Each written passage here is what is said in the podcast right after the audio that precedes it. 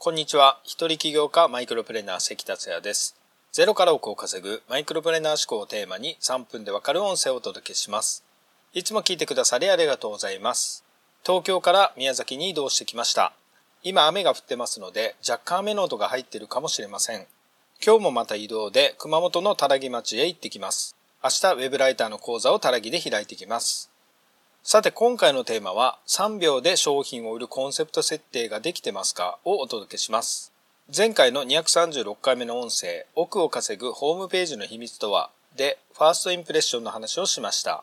奥を売るページを作るにはファーストインプレッションを考えて作ろうということでしたが、今回はさらに大事な話をします。それはコンセプトです。コンセプトは非常に重要です。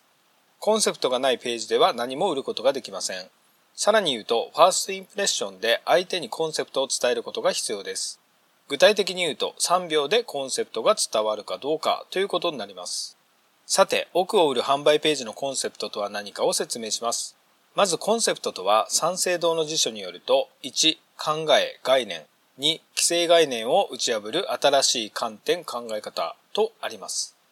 今回の奥を売る販売ページのコンセプトとは次の3つです。1、誰に、2何を3与えるのかです。この3つを一つ一つ明確にして3秒で訪問者に伝えるようにすることがコンセプト設定となります。これは最低限の設定です。いろんなページを見ていると一瞬でコンセプトが伝わらないページが多いです。販売ページを持たれている方はページをパッと開いた時に1誰に2何を3与えるのかが一瞬で伝わるかを確認してみてください。これから販売したいなと考えている人は販売者側の視点でいろんな販売ページを研究されるといいですね。なお、先ほど1、誰に2、何を3、与えるのかのコンセプト設定は最低限だとお話ししました。実は奥を売る販売ページのコンセプト設定としてはまだこれでは役不足です。奥を売る販売ページになるためには1、誰に2、何を3与えるのかをそれぞれもっと深いところまで考えてする必要があります。そこでこの3つを掘り下げていきたいと思います。まず1、誰にです。例えばあなたがある商品を販売する仕事を任されたとします。その商品を売るために商品を持って人通りの多いストリートに立ちました。そこは学生の通学路でもあり、ビジネスマンの行き交うストリートでもあり、主婦が買い物に行く時も利用するストリートでもあり、高齢者が近くの公園に行くためにも利用されるストリートでもあります。つまり誰でも通るストリートです。その誰もが通るストリートで商品を売ろうとした場合、手当たり次第、出会う人、出会う人に声をかけていたら大変ですよね。その商品は誰が使えば一番いいのかを考えてその人に向かってアプローチするようにしますよね。